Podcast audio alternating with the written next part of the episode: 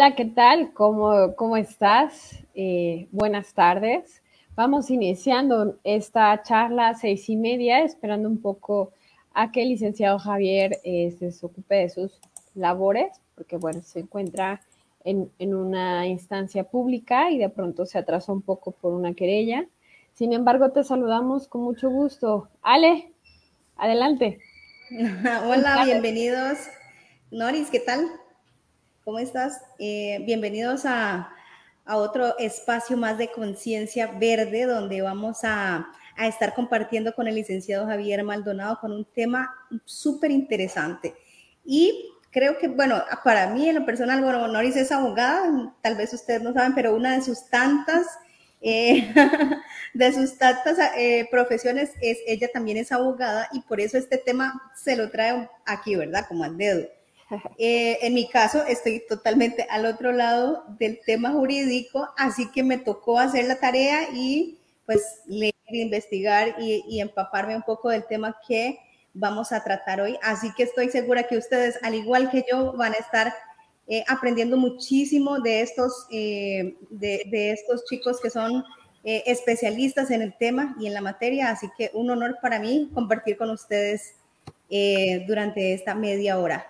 Muchísimas gracias. Ale, bienvenido, licenciado Javier Maldonado. ¿Nos escucha?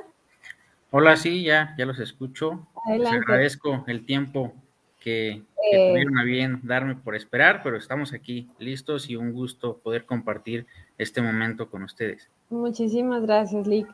Eh, antes que nada, de lo, del comentario que estaba haciendo Ale en relación a de tantas cosas, mi primera formación es Derecho.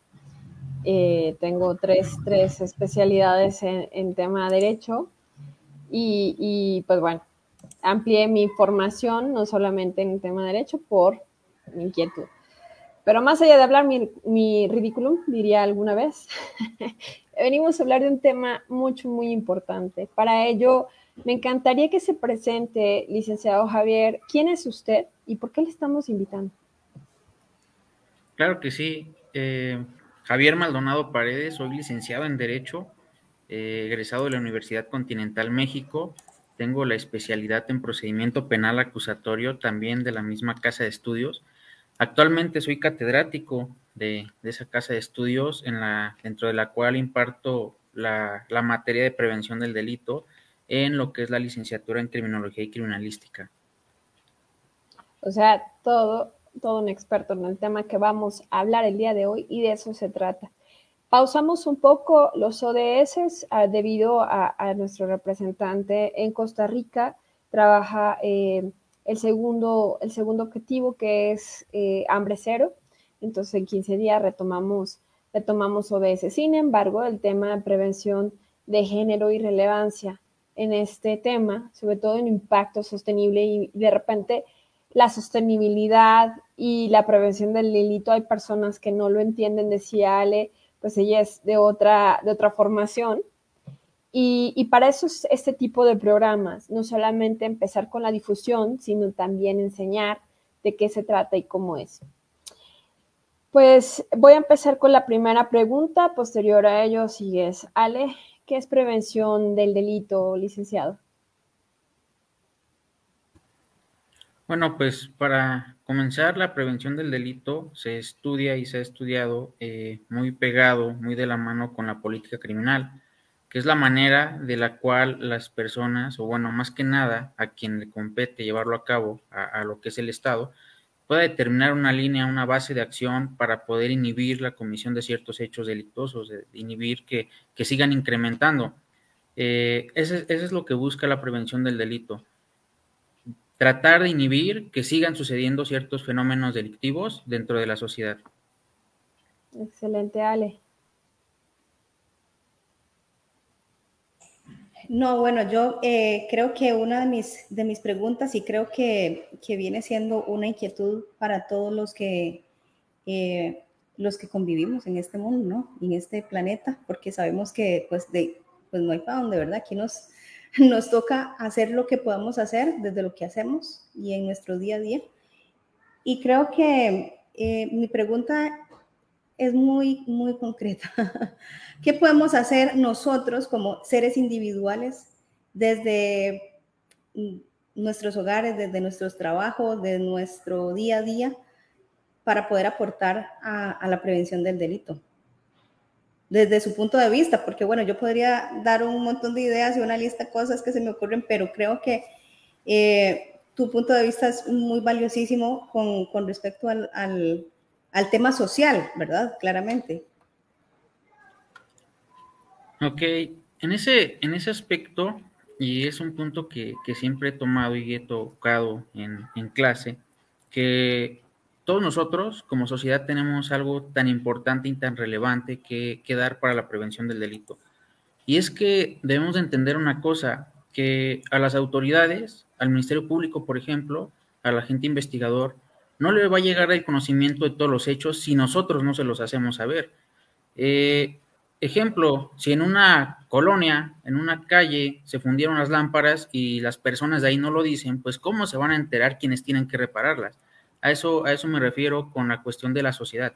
Nosotros como ciudadanos, nosotros como sociedad tenemos tanto deber de estar vigilando qué es lo que está pasando, por qué es lo que estamos pasando, para que lo hagamos y levantemos la mano y digamos, está pasando esto, necesitamos que pongas atención en ello. Por un lado. Por otro lado, ver la situación de lo que desarrollamos, o sea, qué estamos haciendo nosotros para tratar de inhibir, de que no suceda. Me queda claro que hay muchas condiciones que no se pueden prevenir y que tal vez no pudieran prevenirse, pero si ya sucedieron, ahora sí ya tenemos la posibilidad de tratar de prevenir, tratar de que no sucedan, evitar que lleguen a suceder. Eh, hay un dicho que, que, ha aplicado y siempre se ha aplicado también en la materia que, que se establece, después de ahogado el niño queremos tapar el pozo. Pues bueno, si ya se uno, pues vamos a taparlo y no dejemos que sigan ahogándose más. Esa es una idea. Eh, la, el contexto no solamente, dijiste una palabra bien importante, la sociedad, tiene que estar atenta de lo que ocurre en su entorno. Muchas veces se vuelve una sociedad mucho, muy apática de lo que sucede en su entorno y que eh, más de una vez eh, hay varias situaciones. Prefiero grabar con el celular a hacer acciones o hablar al 911 o hacer algo más y lo estoy viendo, estoy percatándome que está inclusive hasta un incendio y no me mueve más que subirlo, ¿no? O sea, ponerlo en redes, hacerme popular o generar algún ingreso por medio de TikTok. La, el contexto del tema sostenible, sobre todo en el tema migratorio, cuando existe mucha violencia de género, y estoy hablando de género no solamente para mujeres, está más que claro que, y, lo hacíamos eh, en comparativa, licenciado, siempre en varias latitudes, eh, los privados y las privadas de la libertad son mayor, obviamente, el género masculino que el género femenino. Eh, en, no sé, en Costa Rica, por ejemplo, em, en Reforma creo que tienen, más bien, Costa Rica tiene más de 29 mil eh, privados de libertad y 1.200, 1.400, de hecho, Patita Borda tiene mejores datos porque ya ha trabajado en la reforma, segura estoy. En fin, más allá de solamente datos, lo cual creo, eh, licenciado, que sucede este fenómeno en la gran mayoría de penitenciarías o centros de, readaptación social o de reclusión, eh, premia la población masculina, ¿no? Que la femenina. Y muchas de las inculpadas en, materia, bueno, femeninas, eh, fue por incitación, ¿no? De, complicidad de su pareja. En su mayoría sucede, es muy recurrente esa, ese fenómeno. Entonces, em, es que si no, si no lo hacía, me pegaba, o si no lo hacía, sucedía esto, ¿no? Y al final dices, bueno, ¿qué tiene que ver con la sostenibilidad? Y yo lo puedo decir todo, porque primero es un ciclo de, el ciclo de violencia genera pobreza, el ciclo de violencia, el ciclo de pobreza proviene de la falta de educación y las tres combinaciones hacen el combo perfecto para el incremento de la violencia. Desmiéntame, licenciado, o afírmelo. Así es, maestra. De hecho, eh, a lo que usted refiere, no tiene mucho un caso en el Estado de México, dentro del cual pues una persona que se dedicaba, una feminicida, que se dedicaba a, estar este, pues hasta comiendo partes de, las mujeres eh, que eran sus víctimas, era con apoyo de su esposa, que en ese entonces era su esposa, refiriendo esas situaciones. Entonces sí, efectivamente es lo que, lo que sucede. Eh, el detalle aquí y tocando el tema de la cuestión de, género es que en, tratándose de eso, eh, en 2022 que estamos, seguimos mucho sin entender y sin analizar lo que realmente es una equidad de género, porque lo acaba de decir hace un momento, dejémonos de un lado la cuestión de los sexos, eh, más allá, la cuestión que se genera eh, y lo, que llega a dar, la cuestión de que lo que realmente sería eh, hacerlo conforme a lo que es el género. no lo entendemos y por esa circunstancia pues no lo, no lo aplicamos como, como debe ser lo, maximizamos a una cosa o a otra cosa, o nos vamos al machismo, o nos vamos mucho al feminismo, pero no logramos tener un estándar en ese, en ese aspecto. Pero sí, como le comento, es, muy cierto, gran, gran parte de, los hechos han sido en complicidad, podemos llamarlo así, de, de las parejas. Ale. Yo quisiera, eh, antes de continuar, quisiera devolverme un poquito al tema de sostenibilidad, porque a veces eh, hay gente que me pregunta, ¿y es un programa eh, ambiental? Bueno, sí, también es ambiental, pero la sostenibilidad viene más bien al tema, y, y, quiero hacer referencia a esto que es el tema de equilibrio, ¿cierto? al equilibrio social, ¿verdad? Al equilibrio ambiental también, pues sí, también es parte de, y el equilibrio económico. ¿Verdad? Tenemos ahí tres grandes, eh, tres grandes eh, partes o áreas donde nos tenemos que enfocar, ejes, gracias, eh, donde nos tenemos que enfocar porque ciertamente hay mucho, mucha confusión que tiene la gente en cuanto al tema de sostenibilidad, porque todo el mundo cree que es solo tema ambiental, ¿verdad? Que es solamente rescatar el planeta y la paz mundial y todo esto, pero ciertamente me preguntaron muchas personas, bueno, ¿y, por qué esto de, la prevención del delito? ¿Qué tiene que ver eso con, salvar el planeta, verdad? Bueno, pues sí, tiene todo, como dijo Noris, tiene todo que ver.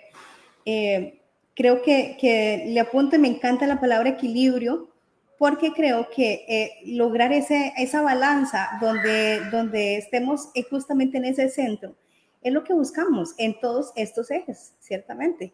Entonces, me encanta como, como, como lo aborda el licenciado Maldonado porque eh, si vemos que, eh, que, existe una problemática, si vemos que existe eh, y que realmente hay, hay mucho que hacer, a pesar de que ahora hay mucha gente que no, no ve soluciones principalmente porque no sé si el tema de pandemia también vino a fomentar todo esto de que cada quien está en su cosa, ¿verdad? En su cuestión, en su casa, ya nadie se mete con el vecino, ni lo que le pase a la vecina, ni, ni no me importa, ¿verdad? Y creo que eso también está haciendo muchísimo, eh, eh, muchísima división en cuanto a, nosotros como seres eh, de convivencia, ¿verdad? Nosotros como seres siendo parte de un ecosistema donde ciertamente a mí me afecta lo que le pase a, mí, a mis seres cercanos, porque convivimos en el mismo lugar, porque convivimos en un, en, un planeta, en un, en un, ecosistema, como sea. Y de verdad, eh, esto se ha vuelto tema del día a día. Un día de estos he estado viendo un, un, video que alguien grabó de una persona que iba en, bici, en su bicicleta y un camión pasó y lo arrolló y el camión siguió, ¿verdad? Esta persona se, se o sea, fue la bicicleta por allá, el muchacho estaba tendido en el piso, pasaron, eh, los conté porque vi el video, yo dije, no puede ser, conté 12 carros que pasaron antes de que se detuviera el primer carro, el muchacho estaba malherido en el piso, en, el, en la cuneta de, la, de la carretera, y yo dije, esta sociedad es, o sea, creo que estamos viviendo lo que teníamos, temíamos mucho vivir, ¿verdad? Que es el, el el individualismo social donde yo estoy y, mientras a mí no me pase y no me afecte, eh, de cada quien verá, ¿verdad? Y, eso es sumamente peligroso, porque ciertamente aplicándolo a la prevención del delito, eh, esto, esto empieza ciertamente desde nuestros hogares, desde nuestra formación familiar, desde nuestra formación y educación, desde las escuelas, desde los hogares, desde muy chiquitos, porque nadie eh, nace siendo una mala persona, ciertamente, ¿verdad? Creo que en eso no sé si están de acuerdo conmigo, pero nadie nace o trae condiciones de nacimiento de ser una mala persona. Ciertamente tiene mucho que ver con el, con el tema de formación desde que nacemos. Eh, entonces, ¿eso cómo crece, sale? O sea, eh, y el licenciado Javier no, nos va, no me va a dejar mentir, eh, casi el 88% de las violaciones en la familia, más bien, de mujeres, niñas, eh, sucede en la familia. O sea, son de personas conocidas, de parientes cercanos a la persona que ha sufrido una violación. Eh, está platicando eh, Patita Borda para darle la palabra al licenciado Javier, porque dice, hablamos mucho. Em, dice, en muchas ocasiones escuchamos decir, es que si denuncio o intervengo puedo salir afectado. ¿Cómo podemos generar esa conciencia para interiorizar que prevenir el delito depende de nosotros y cada uno? Como comentaba Noris, he tenido la oportunidad de trabajar con privados de libertad. Es precisamente porque para disminuir la delincuencia debemos conocer la problemática para tomar acción y lograr un mejor país y planeta para todos. La, pregunta del millón de dólares, licenciado Javier. En este sistema, eh, apoyados no solamente, e insisto, estamos hablando como delito, como prevención en término jurídico, sin embargo, estamos mezclando dos temas. Y la oportunidad que tenemos con la sostenibilidad es de construir el sistema ideal para vivir en un mundo equilibrado, como bien decía Ale, y hay otro tema aquí colgando que es el tema denuncio y si denuncio pues vienen por mí o me veo afectado, ¿no? O mejor hago lo que está diciendo Ale, hago de ojo alegre y pues que se hagan bolas, ¿no? Eh, adelante, licenciado, ¿qué opina? Sí, maestra. Bueno, eh, en ese sentido, retomando un poco las palabras de, de Ale, eh, efectivamente hablar de, del equilibrio que va a existir, que debe de existir, tratándose de situaciones de, de, todas las personas, vamos a llamarlo así, no, no pongamos hombres, mujeres, no, de todas las personas, todos somos personas. Entonces, debe de haber un equilibrio entre todos, de todos, independientemente de la preferencia, del color, de la nacionalidad, del idioma, de todo, pues debe de haber ese equilibrio para todos. Eh, en, segundo, en segundo plano, eh, la cuestión de, de, qué hago si denuncio. Eh, es cierto, muchas personas temen, les da miedo, y no nada más si fueron testigos, hasta las mismas personas que son víctimas de delito les da miedo denunciar. Tienen, tienen un, gran miedo a lo que pudiera ser la persona que fue su agresor o a la persona que vieron agredir a otro, otro sujeto. Eh, en ese sentido, pues bueno, debe, de, debe de entenderse que es un deber de todos nosotros, en principio, denunciar si tenemos conocimiento de un hecho delictuoso para que se pueda perseguir. Porque si no denunciamos, ¿qué generamos? Pues que la persona lo siga haciendo, lo siga cometiendo, siga llevando a cabo esas conductas. En ese, en ese sentido, pues eh, lo primero que debemos hacer siempre es tener el valor de poder denunciar, por un lado. Por otro lado, eh, muchos dicen, yo no lo hago porque no es por miedo, sino porque pierdo mucho tiempo en las agencias. Eh, sí, pero imagina tú que la persona que no denunciaste en este momento que te robó tu celular es la que tres días después le disparó al chofer de X Combi porque no se detuvo, porque también iba a robar celulares. Entonces, ¿qué cargos puedes tú tener en tu conciencia el no haber eh, armado de valor y hacerlo? Eh, y ahí entran en juego otras cuestiones. Es que la puerta giratoria salen este, inmediatamente y luego salen. Bueno, también luego, ¿qué pasa? Capturan a las personas, los llevan ante la agencia investigadora, pero nadie acude a denunciarlos. Entonces, bajo ninguna circunstancia los van a poder tener ahí y es por eso que salen inmediatamente. ¿Por qué? Porque las personas que fueron víctimas en ese momento o testigos, y en los casos a que así se pudiera, no acuden a denunciar a la instancia eh, que corresponde. Bajo esa circunstancia, pues no van a poder tenerlo detenido porque no existe nada que justifique que lo tengan en ese en ese estatus. Eh, por otro lado, pues en algunas otras circunstancias existen las figuras de, la denuncia anónima. Eh, hay muchas dependencias, por lo menos en, México, en el Estado de México, bajo las cuales ya se pueden iniciar eh, predenuncias en línea, eh, una aplicación móvil para el teléfono. Entonces ya se pueden comenzar a hacer este, de, esa, de esa forma y utilizar de esa forma. En otro, en otro punto, como lo comentaba ciertamente la maestra Noris, eh, la cuestión de, de lo que pasa dentro de la familia. Y eso concatenado con lo que nos decía Ale también. Eh, viene lo de la pandemia y ¿qué creen? Que lo que incrementa son delitos de violencia familiar. Lo que incrementa son violaciones dentro del núcleo familiar. ¿Por qué? Porque obligaban a las personas a estar dentro de su casa y a veces estabas viviendo con tu agresor y todo el momento estabas ahí con tu agresor, con tu agresor. Entonces, esos casos empezaron a incrementarse. Por eso, eh, algunas instituciones optaron por tener eh, lo que era el sistema en línea y había asuntos que eran 24 horas, que son 24 horas y se tramitaban inmediatamente, se daban medidas de protección a las personas. ¿Para qué? Para evitar que su agresor siguiera cometiendo una conducta en contra de ellos.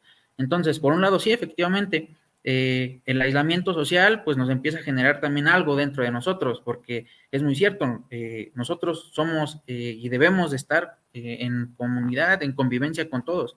Eh, eso nos beneficia como personas. Pero el aislamiento también nos empieza a afectar. Eh, mucho poco, lo veamos o no lo veamos, nos empieza a afectar estar aislados, el no tener convivencia.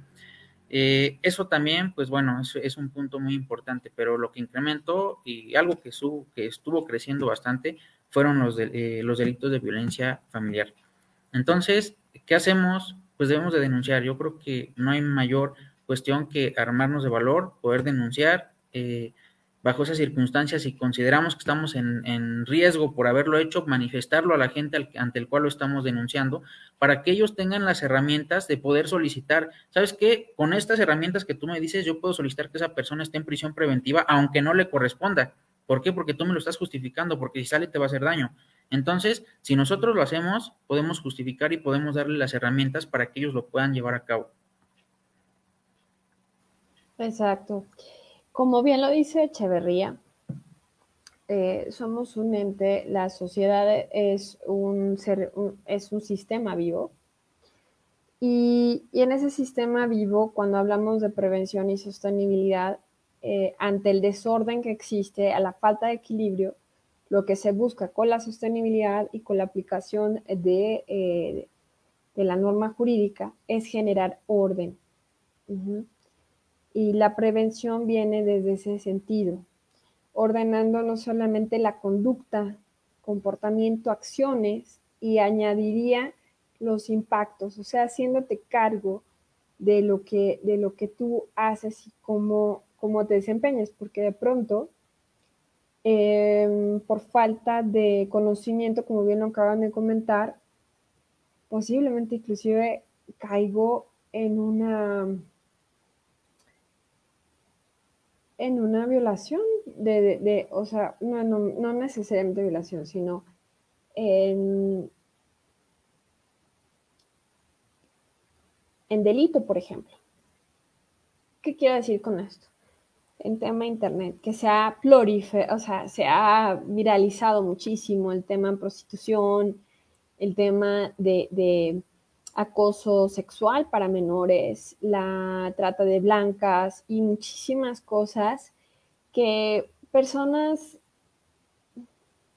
con poca información pues espantan, ¿no? Y en lugar de afrontarlo dicen, ay no, mejor no agarres el Internet, ay no, mejor no hagas estas cosas. Y, y finalmente estas cosas han existido toda la vida, lo que pasa es que ya están un poco más asequibles y los niños son los más susceptibles a todo este tipo de cosas. ¿Por qué? Pues porque obviamente no tienen supervisión ni equilibrio familiar. Por lo tanto, buscando el orden, eh, entendiendo también, ah, solamente entré a una página y pues le di 10 dolaritos para que me enseñe sus piernas, ¿no? Eso es un delito, licenciado, y es un delito cibernético, sí, pero también penal cuando sucede con, menores de edad o menores de edad que inocentemente comienzan con actividad de trata de blancas, de, del tema tráfico sexual. Y eso genera igual desorden y problema. Les cuento por qué estoy hablando de esto. En materia sostenible, y lo cuento mucho, las más pobres son las niñas. precisamente, ¿por qué? Pues porque muchas, eh, una de dos, cuando hay migración por tema cambio climático o por violencia, son las más indefensas y son las que menos estudian eh, por este tipo de situaciones y por lo tanto caen en garras de, de todos estos maleantes y o no, también se malean, o sea, decir, mira, yo, yo he escuchado uno que otro chico o chica, ¿para qué estudio? ¿No? O sea, ¿para qué estudio? Pues total, pongo mi página y me pagan y gano más, ¿no?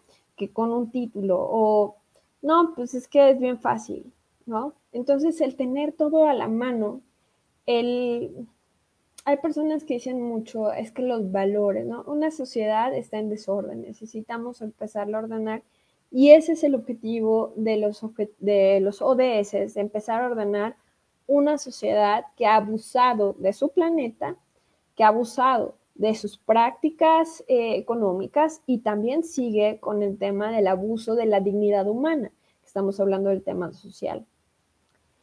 Y eso creo que, que como mamá y bueno, Ale también es mamá, que ya no son menores de edad, pero finalmente eh, es algo que tenemos que educar también, o sea, el dinero fácil, fácil se va, decía mi abuelo, pero también incurre en un delito, entonces me encantaría que hiciéramos conciencia de ese tema, licenciado. ¿Es delito? Sí, bueno, en cuanto a esto, toca un tema muy, muy interesante. Eh, y esto se ve en lo, lo, están viendo ya en programas de ética en, preparatoria, simplemente en México. Y entra mucho, por ejemplo, la cuestión del sexting. Eh, esas conductas de mandar fotografías, tal vez no hablemos de subirlas a una red pública ahorita, pero sí de mandarse fotografías, que comienza como un juego o, o X cosa, donde existe una persona que le pide, el otro la manda, y después viene esa condición. ¿Sabes qué? Si no haces esto, se las voy a hacer llegar a estas personas, o las voy a publicar, o las voy a subir. Y con eso empiezan ya a, extorsionarlos, vamos a llamarlo así, porque es lo que generan. Y empiezan a generar en la persona ese miedo de que, ¿qué va a pasar? O sea, ¿qué van a decir mis papás? ¿Qué van a decir mis amigos? ¿Qué va a decir todo el mundo? Y sí generan ese, ese, ese pánico, guerra y lucha que han sufrido algunas personas en México, bueno, quienes han levantado la voz realmente, porque no creo que sean pocos los que lo han sufrido, pero pues bueno, gracias a ellos se han logrado ya muchas cosas también en este sentido. Ahora, hablando de las redes, sin decir marcas, eh, existen redes que, que, son para eso, o sea, se prestan para eso, en el sentido de que subes contenido.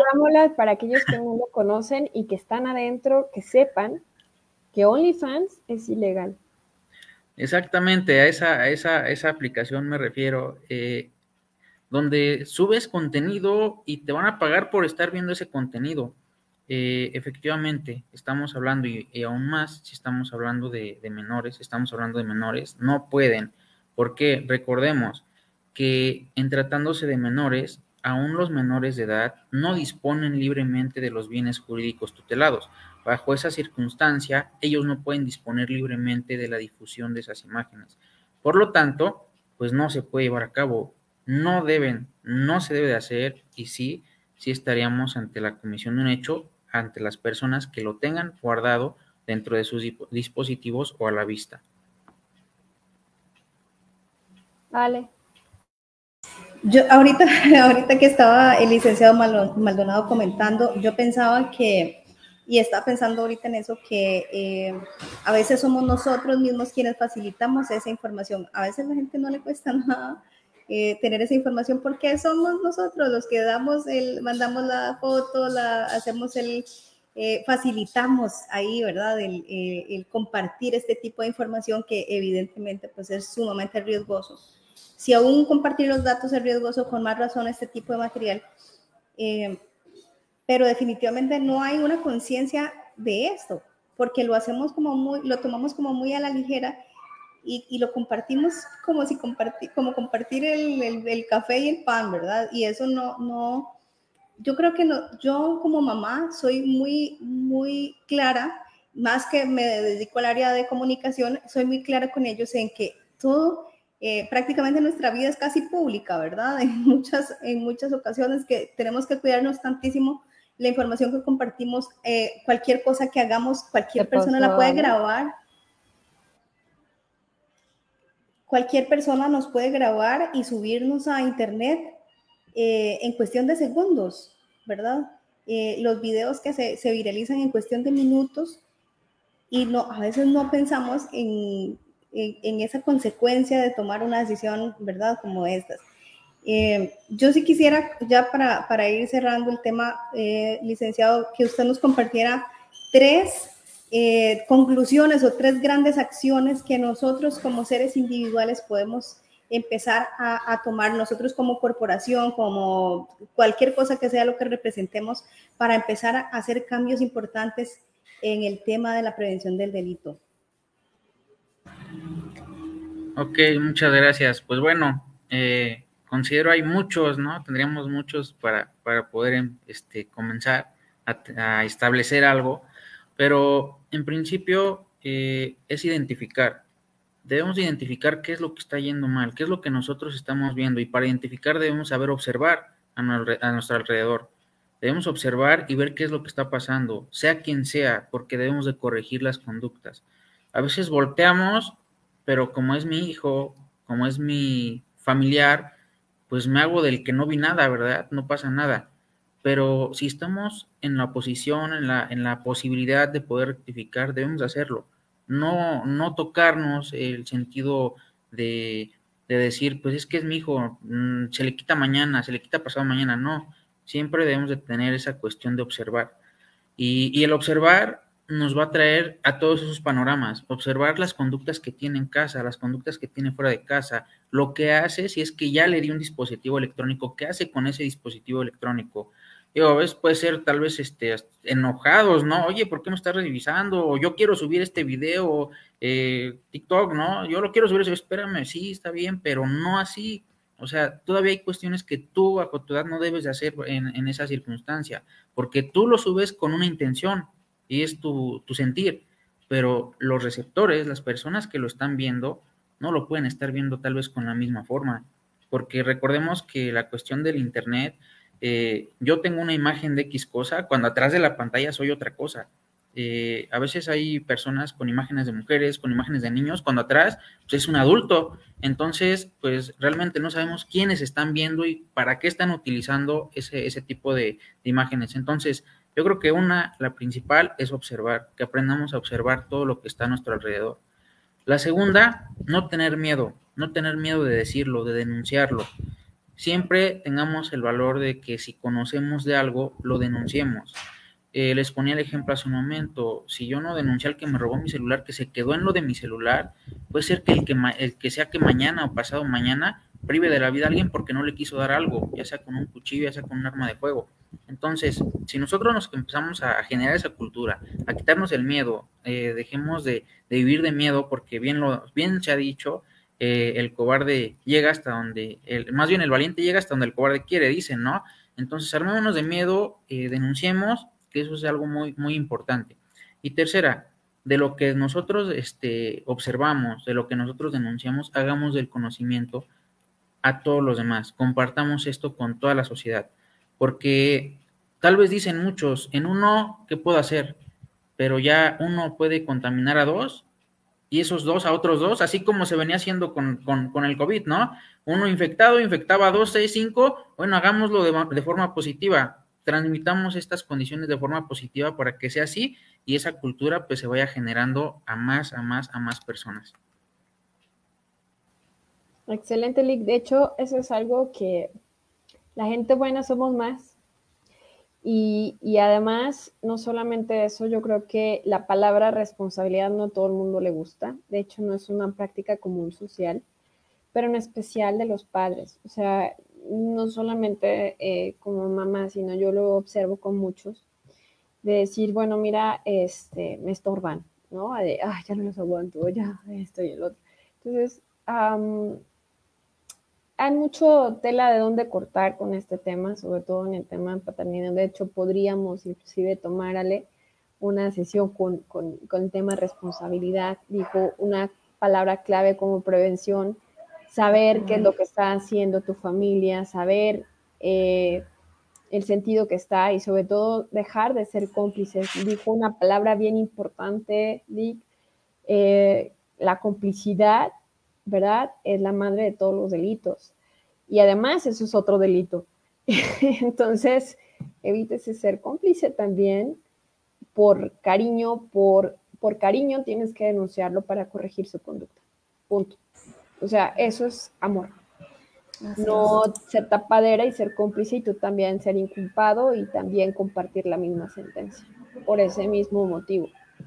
Entonces, yo considero que, que este tema tiene mucha tela de donde cortar y pues bueno, por fortuna eh, vamos a comenzar con, la campaña de prevención del delito ya fuerte eh, desde la Fundación Conciencia Verde en conexión Universidad Continental eh, y organizaciones también con la Fiscalía del licenciado Javier del Estado de México, del Estado de Hidalgo.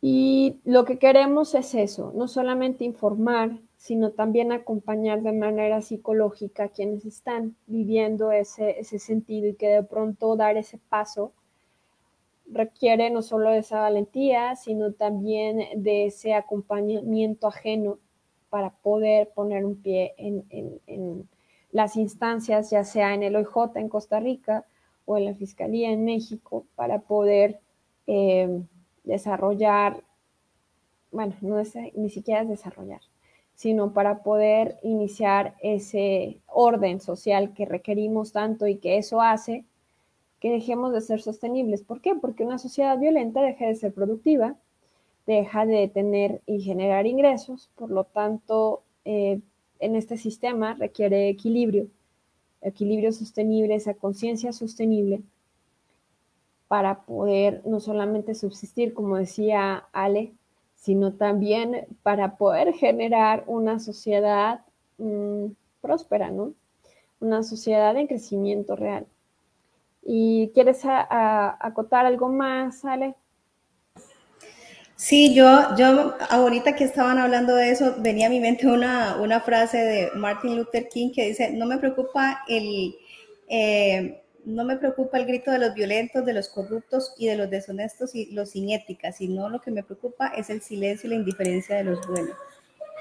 Siempre la recuerdo cuando estoy hablando de temas sociales, me, refuerza tanto el hecho de que somos tan indiferentes a nivel social y nos importa tan poco lo que le pase a, los demás, que nos termina por, o sea, los, los malos están organizados el, el, la gente que hace el mal son gente organizada, proactiva y están muchas veces adelante de nosotros y los que, hacemos, los que queremos ver una sociedad diferente, estamos dormidos y estamos en nuestro confort y no estamos haciendo prácticamente nada.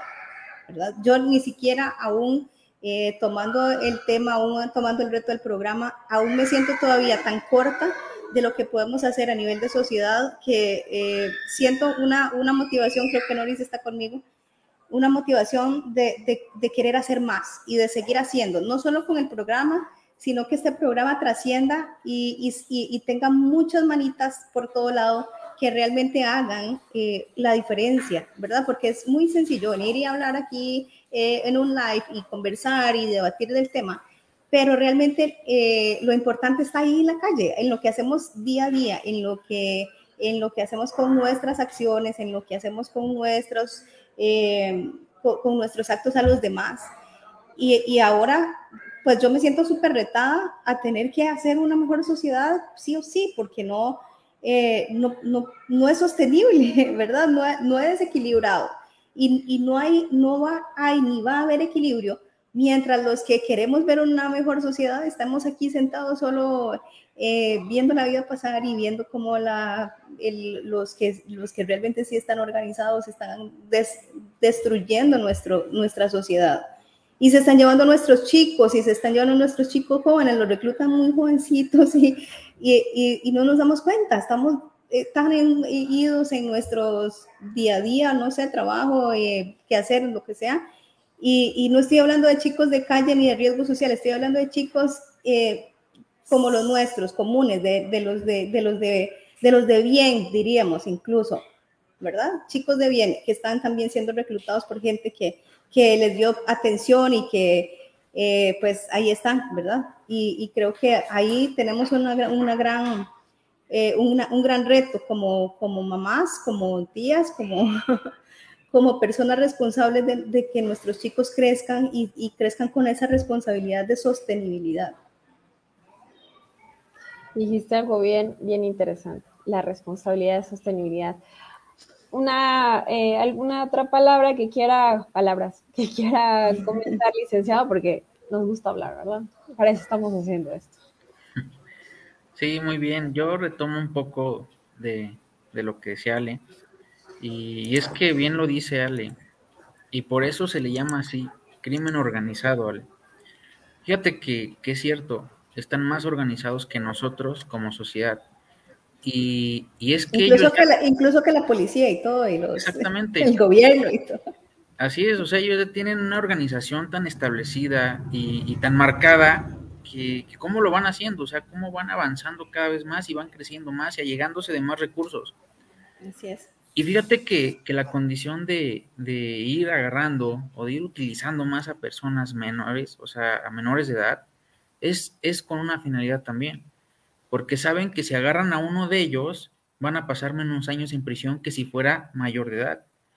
Ejemplo, en, México, eh, la pena máxima que le pueden imponer a un, a un menor va a ser de cinco años, únicamente cinco años máximo de internamiento.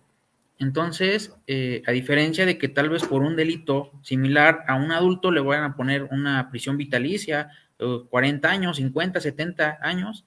Bueno, a diferencia es que cuando son menores, únicamente 5 años máximo.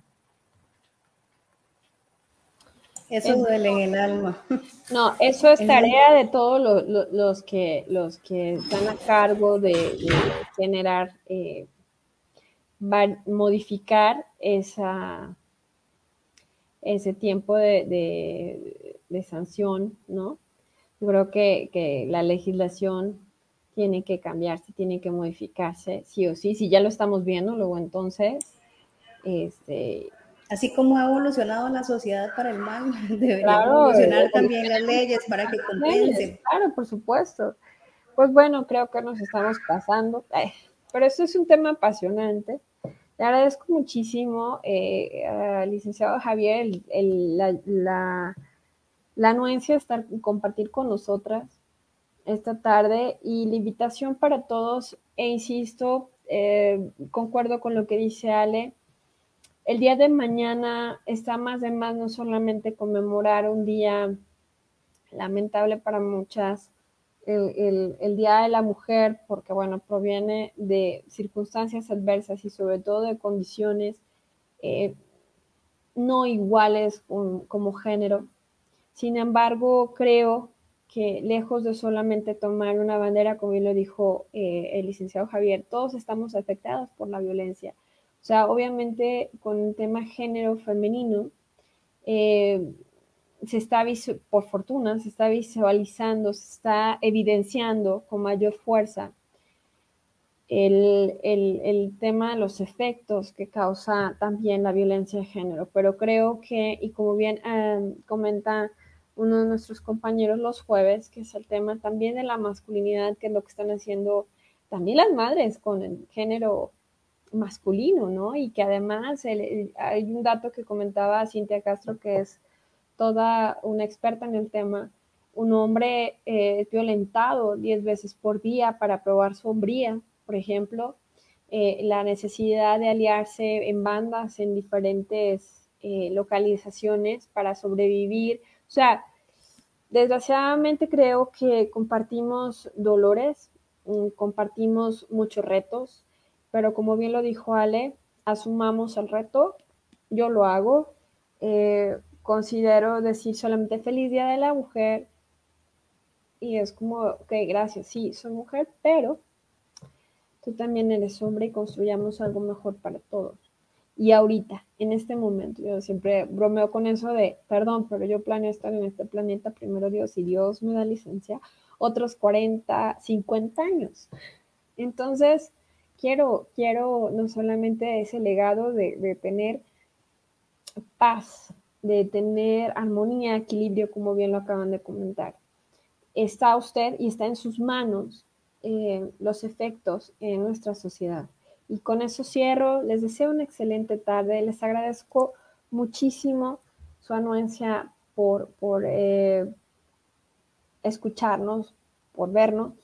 Y les invito a formar parte de esta campaña que va a ser lanzada el día 11 a las 11 eh, para, esa, para generar esas manos, hacer esas manos efectivas eh, México y Centroamérica y empezar a accionar, dar, darle, darle forma a algo que finalmente lo que se requiere es insistir, persistir y ser constante con esta información, educando, compartiendo y enseñando el cómo y el cómo sí se puede y cómo el vamos a hacerlo.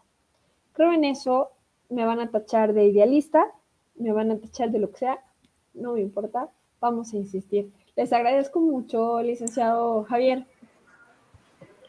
Al contrario, muchas gracias, maestra Noris y Ale, por, por la invitación y por estar aquí escuchando y compartiendo ideas que, que me llevo grandes, grandes este, ideas también de esta plática. Les agradezco mucho.